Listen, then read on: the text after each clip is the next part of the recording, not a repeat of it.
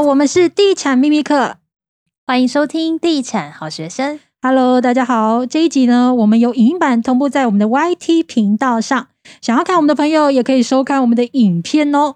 那之前有蛮多网友私讯留言，想要了解购买工业宅到底有什么风险呢？那房价真的有比较便宜吗？这一集同样邀请到信义房屋业务部协理刘东元来跟大家说明。东元哥好，嗨，主持人好，各位听众大家好。请问工业宅房价真的有比较便宜吗？会会还是会有一些跟一般住宅价格上会有一些落差。大概差异是几成啊？呃，其实看地地理位置，如果说是在人口比较密集的。生活技能比较好的地方，它可能的落差大概在一层到两层。那如果是比较偏远、生活技能不好的地理位置的话，它可能这个价差会比较大一点。嗯，那其实大家会比较疑虑的就是工业宅。到底能不能当住宅？因为土地类别其实是买房的评估的重点。那真的稍有不慎，可能面临一些违建的问题。那我们买房其实最常忽略就是土地使用分区的不同的用途，尤其是预售屋啊，常见的分区当然就是住宅区啊，甚至商业区。那最多粉丝会问说：“请问工业区到底能不能当住家？”其实，当然就法规的使用上面来讲，它是。不能做其他的用途嘛？就是非它的这个工业区，它所规范的所有的这个行业别的一些用途了。哦，那但当然，在现行的这个很多地方，或是有些社区，它是有做住宅的使用啊。哦，这个是目前的现行的状况是这样子。OK，所以其实以法规来说，它就是违规，但是政府好像也没有特别。怎么样？呃，那当然这一块的部分的话，呃，必须还是要提醒这个民众啊，这个只要是有有举报的话，还是政府会有一些作为的，就会有违规使用的，可能会面临一些罚款啊之类的。对对对对对。OK，所以其实像如果是买工业区的住宅，除了说是违反法规的疑虑之外，它还会有一些其他的问题，对不对？呃，如果说真的。民众有想要买类似这样子的物宅，当然物件当然也要去了解一下这个社区它的一些这个使用上面他们的管理的状况。像有些社区的话，管委会他们有一些规范哦，就是整个呃生活的品质或者是宁静性的一些这个规定，他们是要求的比较多，甚至是进出。嗯，那有些可能他就没有这些的规范，那可能他的住住户的或者是使用的状况会比较复杂一点，嗯，可能会有一些办公，甚至有一些小型加工，它也有可能进驻。那像这样子的社区的话，当然相对住起来的品质就没有那么好，或是它的整个价格上面也会有一些影响。那如果有一些是在工业区的工厂的中心点的地方。当然，可能居住起来，平常会听到一些工业的噪音啊，哦，这些的影响，甚至可能会有一些异味啊，等等的，哦，这个是可能要注意一下这整个条件这样子。那除了这个工业区的住宅以外呢，还有一个比较特别的产品是蛮常被讨论的，就是所谓的一般事务所。是。那一般事务所到底可不可以拿来当住宅用呢？其实每个县市的法规规定好像就不太一样，欸，是一般事务所，我们最近其实比较常看到的是有一些捷运共构，对对，它里面也有一些事务所的这样子的用途的楼层啊。那这比较特别是台北市哈，因为台北市的话，它有一个单行的法规，是它有一个建筑物免办理变更使用执照的管理办法。对啊，那它有一些相关的规范，例如说零路十米哈，在五百平方米。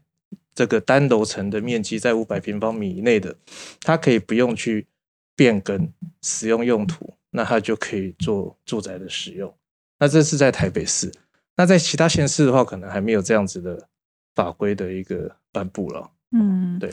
因为这为了这个，我之前还有特地打电话去那个台北市的主管机关问过，那的确是有这样子的免变条例，但是呢，它会有很多的限制跟条件，所以大家如果想要知道的话呢，就是最好还是问清楚会比较好。然后其实网站上面也可以做相关的查询。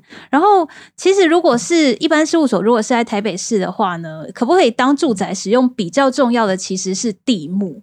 嗯哼，那其实这个地目呢，在网站上面都有很清楚的标明。那有一些呢，它的地目名称是比较特别的，它有特别注记说是不可以作为住宅使用的。那像这种时候呢，你买来当住宅就会有风险。那刚刚刘协理有提醒我们说，其实，在内政部它有一个土地分区的网站，可以查询全省是的地目，对，对不对？对，你只要打开那个网站，它就可以 key key 输入里面你要查的是哪一个县市的。然后它上面画面会出现很多种颜色，那再用那个颜色去比对它这个地目是什么使用，那就可以很清楚知道。那其实点进去之后，上面就会特别注明某一些土地分区，它其实是不能够作为住宅使用的。那我来举几个台北市比较著名，就是不能作为住宅使用的例子，比如说像是这个士林官邸北侧的特定商业区，或者是像是。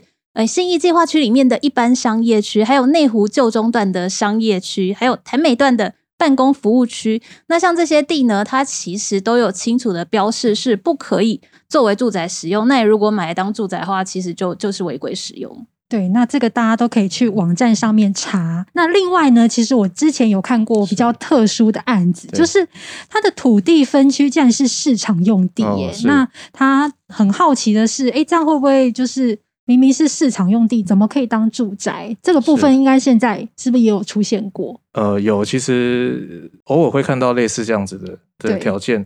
这个是因为呃，原本政府在做这个都市计划的时候，那它会有划分一些土地是市场用地，但是因为现在生活形态的改变，哦，并不需要这么多的市场用地来做所谓的传统市场的这样子的规划。所以很多土地就闲置在那里，像最近的话，台中它现在也在积极推动这件事情哦，因为很多市场用地荒芜在那边，它就有了一个是可以鼓励大家来参与公共建设的一个办法哦。那这个邀请一些建商可以来做一些这个参与，那当然他缴一定的这个回馈金，他可以在这个市场用地上面，他可以去新建一定比例的住宅的使用哦。当然一二楼它还是会有一些市场的规划。但是它上面就可以做一些住宅的一些规划使用。那目前是这样子的案例，这样社区的案例还蛮多的了哈。最近会陆陆续续都有看到一些。那刘学礼在市场这么久啊，可不可以分享几个你听过的，就是非住宅使用，可是却拿来当住宅的案例呢？OK，好，那其实当然在新北有一个比较有名的案例，就是元气大正了。嗯，哦，这个在十多年前的时候哈，那呃，当时是因为这个在早一年的时候，新庄有一个工业。住宅的社区有发生的大火，当时的县长这个周锡玮县长他就下令彻查所有的新北的工业住宅哦，那在消防法规的一些使用，那刚好隔没多久，这个元气大镇这个社区，它就建商刚盖好，那要去领取使用执照，可在领取使用执照的过程就出现了这个问题，卡关，对他 政府觉得说你你这个盖起来就是看起来就是住宅啊。哦，那他在使用执照的核拨上面，他就卡关，然后就有一些这个争议啊。对，那后来的解决是，后来这个建商跟政府有做了一些沟通协调，那最后是采用回回馈金的方式来解决这个事情。那当时的这个呃建商他就缴了一点五亿的回馈金给政府，那就先取得使用执照。不过他有一个后续的但书，就是如果要就地合法把这块土地变更成住宅区，那必须还要再缴三点五亿。哇，这个费用很高哎、欸。对对，回馈金，那这样换算下来，每一户大概要三十几万。所以这个是由住户来承担。对，这是住户自己要承担的。对对对，不过这个事情到现在还是还是摆在这边了。哦。对，因为要所有住户都同意才能做这个事情。那如果是一般的购物客啊，他要怎么样去知道自己买的？住宅它是不是合法使用的？会不会不小心去买到就是非住宅的住宅？好像这一块的话，像像我们现在一定会都会告诉客户非常清楚。那一般的民众其实也很简单，可以做一些确认。从这个房子的呃，因为房子有两张权状，一张是建筑物，一张是土地。那建筑物上面它就会有房子的用途，它会说明这个是住宅嘞，还是事务所。还是所谓商业用，它就会写在上面。那土地的话，它上面土地权状上面也有一些说明啊，但是建筑物上面是写的很清楚的。那如果是买所谓的预售屋的话，嗯，因为没有权状，那这时候的话，就可以请这个代销公司或者是建商，他提供所谓的建筑执照。那建筑执照上面也会写得很清楚啊，某些楼层它是什么使用，某些楼层它是做什么使用。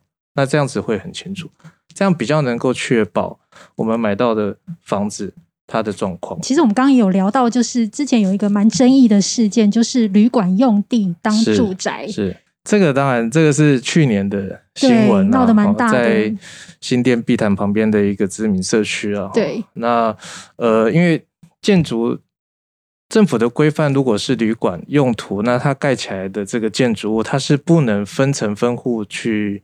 出售的，他不能做这个分割的。那当然事后才知道，就有一些这个可能官商勾结不好的一些这个状况。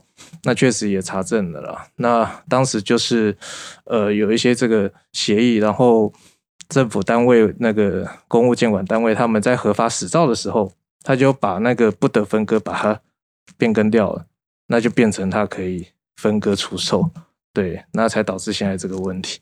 那当然后续也有看到住户也有提出要要要做诉讼啊，哈，这个权益受损啊，这样子的一些争议。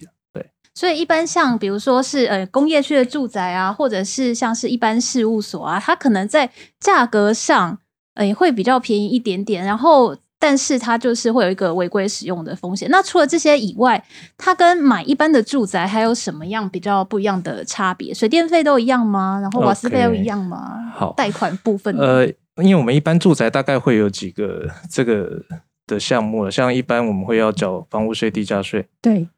那像这一类的住宅，其实它也可以申请房屋税，就是自用住宅的房屋税跟地价税。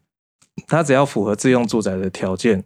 就是所有权人、本人、配偶或直系亲属，哦，户籍设在里面，他就符合这个条件，他就可以去申请自用住宅的房屋税跟地价税。